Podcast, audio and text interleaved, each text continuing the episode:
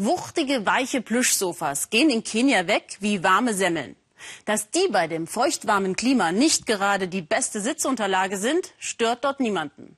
Warum die Kenianer ihre Sofas so sehr lieben, zeigt uns Shafak Larai im Weltspiegel Schnappschuss. In Kenias Hauptstadt Nairobi kauft man Möbel am Straßenrand. Möbelhäuser sind hier was für Spießer. Und eine schier gigantische Auswahl gibt's von ihnen Plüschsofas.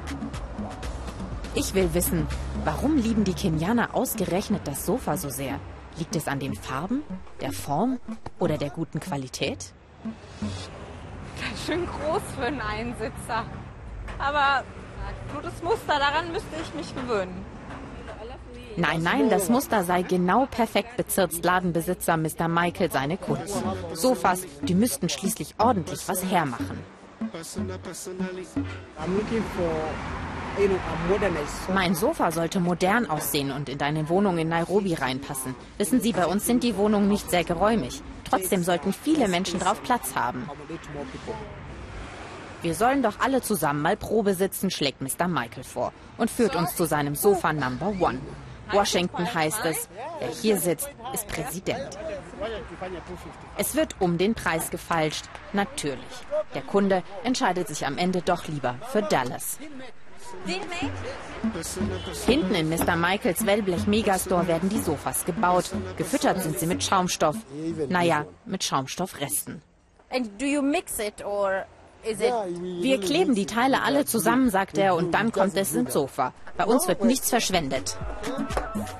Es wird gehobelt, genäht, gehämmert, mit vollem Körpereinsatz. Das Nageldepot im Mund.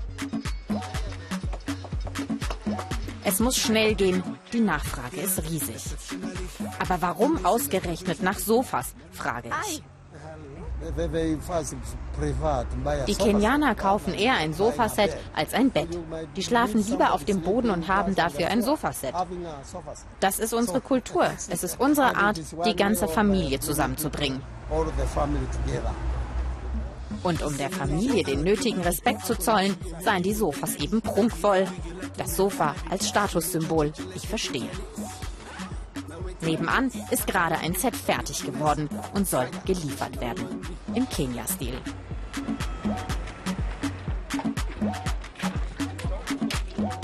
Das edle Teil darf auf gar keinen Fall schmutzig werden. Durch die Tür passt es gerade so.